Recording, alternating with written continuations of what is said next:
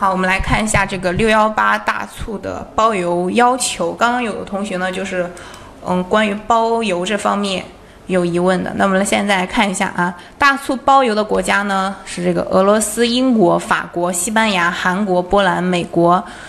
我们也可以去，你也可以去后台去问一下小何机器人，看一下这个具体的规则。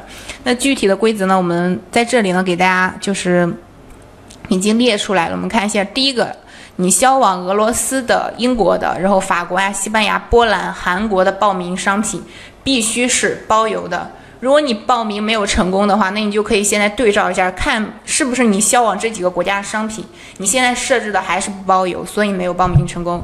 那第二点就是你销往美国的商品呢，各行业的要求均不相同。那具体呢，你要以后台报名处的提示为准。它分为三种情况，第一个就是部分行业呢要求。报名的商品必须包邮。第二种就是部分行业呢要求设置这个符合门槛要求的店铺满包邮。第三种呢就是部分行业不强制要求包邮，它是分这三种情况的。然后目前商品编辑处呢不再锁定这个运费模板的编辑了，平台活动的商品在报名时呢系统会保存这个物流模板的快照。即使你对物流这个这个运费模板呢，你进行修改，等活动开始的时候呢，它依然会按照报名活动时这个运费模板生效。那如何你判断这个商品有没有包邮呢？你可以看一下下面这张图片啊。如果它上面带着这个 free shipping，就是包邮的意思。如果这个后面给你显示了有价格，好，我们来看一下这个优惠扣减逻辑，这可能是大家最关心的啊，怎么样去设置？好，大家可以听见我的声音吗？是不是看不见图片了？现在，我现在可以看见吗？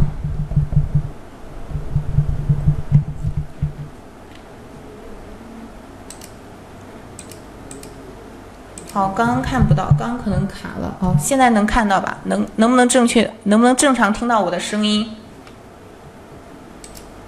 可以正常听到我的声音的话，大家说一下啊。如果没有什么问题的话，我们就继续往下看了。如果还是听不到我的声音，我就我先关了再听。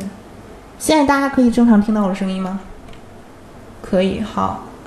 那么来看一下这个优惠的扣减逻辑。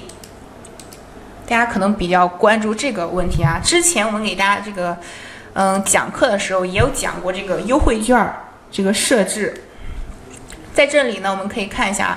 它平台呢告诉我们了这个各种优惠类型的一个扣减顺序，先是计算你这个单品折扣啊，大于号什么意思呢？就是在这里就是按这个顺序啊，如果你同时设置了这个以上这些活动的话，那就以这个顺序来计算。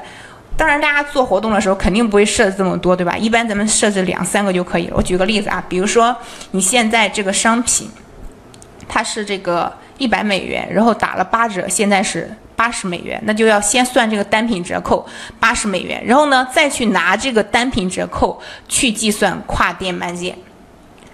然后你这个，比如说他又再买了两件儿，买了三件儿，然后你店铺有这个满减满件儿的折扣的话，再去这样计算，就这样的。然后后面呢还有这个什么店铺满立减，然后店铺这个是。这个是是新上市的，对吧？然后店铺扣的，然后这个优惠码现在好像已经已经没有了。然后我注意的就是，我们在这设置这个优惠的时候，你一定要计算清楚，就是避免发生那种折上折的情况。